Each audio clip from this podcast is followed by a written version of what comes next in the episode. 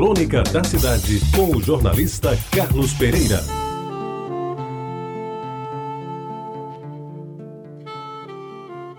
Amigos ouvintes da Tabajara, um dia desses, já faz algum tempo, Gonzaga Rodrigues escreveu, numa dessas crônicas belas que ele sempre faz, que uma moça trescalava juventude e beleza.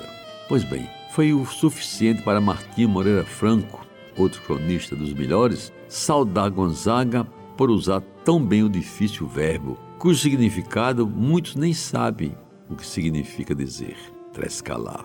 E não ficou por aí, pois logo depois, Luiz Augusto Crispim, de saudosa memória, outro grande cronista da província, resolveu colocar na pensão da Paz Dourada a sua dama de honra, trescalando um Chanel número 5, tirado do fundo do baú, para comemorar a nova fase da pousada, agora equipada com o que há de mais moderno, inclusive antena parabólica, TV a cabo e o necessário computador para os hóspedes mais ilustres. Eu mesmo, já há algum tempo, ao narrar uma visão de outro mundo, uma jovem a Lagoa Grande descendo o barranco com a jarra d'água na cabeça, o vestido colado no corpo a escorrer água e deixar ver seus apetitosos peitinhos, bem que poderia ter sapecado um trescalar naquela que foi a morena mais enxuta que já vi na minha vida. E ela realmente merecia, pois trescalava a feminilidade, o mais saboroso cheiro de fêmea que se pode imaginar. Mas não o fiz, talvez com receio de colocar o termo certo no lugar errado. Agora que os maiorais já o fizeram e com muita disposição, resta-me narrar uma história que somente agora a memória pôde recuperar daquelas que o pai conta quando a gente é criança e depois não está mais presente para dar o seu testemunho de que de fato aconteceu. Pois bem, amigos ouvintes, o caso tem a ver com o trescalar. Daí porque me apresso a jurar que estou passando a conta pelo preço da fatura e não tenho que provar nada. Aconteceu que na década de 40 do século passado, a venda do meu pai em Jaguaribe era frequentada diariamente por Mané Pororonga, uma espécie em extinção de quem já lhes falei em crônicas anteriores. Homem do bairro, sem família, pobre, mas respeitador. Dado ao vício da embriaguez, de preferência com cachaça.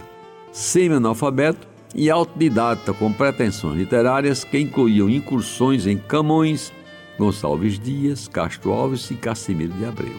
Seu mané se postava diante do balcão da venda a partir das 10 da manhã e sentado num banquinho de madeira que acomodava bem a sua bunda magra, dali só se levantava para ir embora quando já passava das duas da tarde, depois de belas talagadas da branquinha, bem acompanhadas de felpas de charque, pedaço de bacalhau ou sardinha coqueiro com pão quente. Discutia política, não gostava de futebol e não admitia se tocar em religião.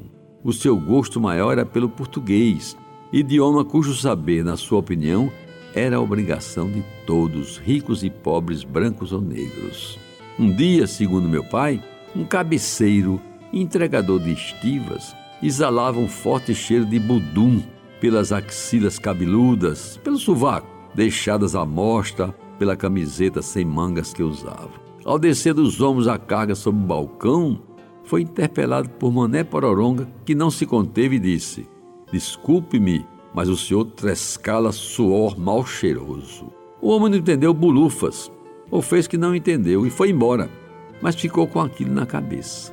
Chateado não com o suor mal cheiroso, mas com o trescala, ele procurou saber do meu pai o que significava aquilo.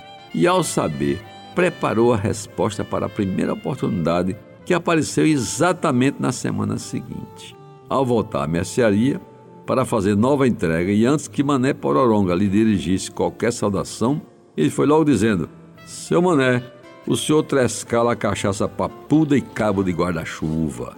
Trescala a não, seu mal cheiroso.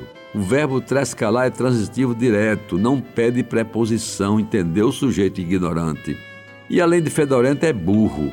Como o cabeceiro não sabia o que era transitivo direto, muito menos preposição, armou-se uma tremenda confusão e não fosse a intervenção conciliadora do meu pai, o trescalar teria provocado tresloucados gestos das partes em conflito naquela tresandada cena. Você ouviu Crônica da Cidade com o jornalista Carlos Pereira.